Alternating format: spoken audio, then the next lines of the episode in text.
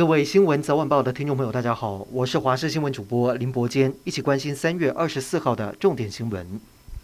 北韩在今天下午朝日本海发射洲际弹道飞弹，坠落北海道渡岛半岛西方大约一百五十公里处的日本海海域。这是二零二一年九月十五号以来首次由北韩发射的飞行物体掉落在日本经济海域，同时也是北韩今年以来第十二度武力示威。对此，南韩军方也随即采取相对应的军事措施，陆海空齐发导弹反制。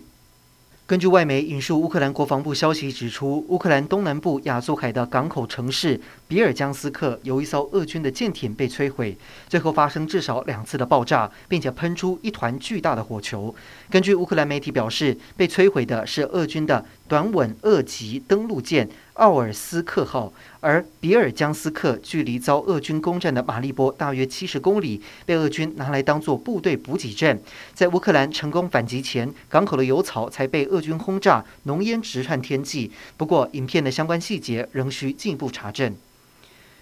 随着乌克兰战事陷入焦灼，欧美担心俄罗斯总统普丁会酝酿动用核武或生化武器。目前，包括欧盟峰会、七国峰会、北约峰会三大高峰会，今天将在比利时布鲁塞尔登场。美国总统拜登亲自与会，希望达到制裁俄罗斯、协助乌克兰、协调各国行动以及加强东欧部署北约部队等目标。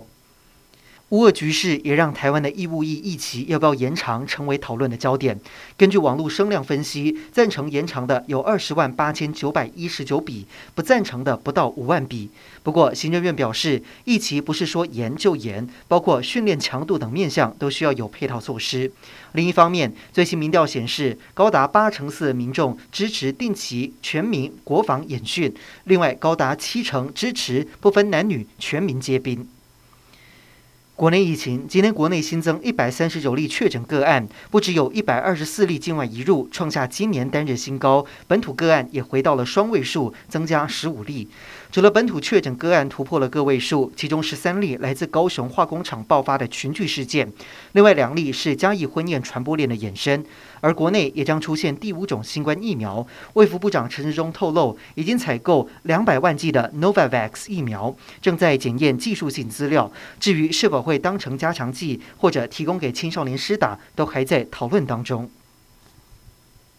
国民党议员接获检举，台北市政府行政不中立。在二月的时候，劳动局局长陈信瑜在上班时间找工会新春茶叙，却在活动中公然为副市长黄珊珊拉票。原定今天在议会进行任内倒数的第二次施政报告的市长柯文哲，也因此被市议员强力杯葛，要求市长道歉，陈信瑜下台。不过柯文哲认为爆料录音档只有一段不公平，要交由政风处调查，提出完整的报告。但是市议员还是很不满，要求散会，表达对柯文哲的强烈质疑。而议长也敲锤宣布，明天上午九点半再报告。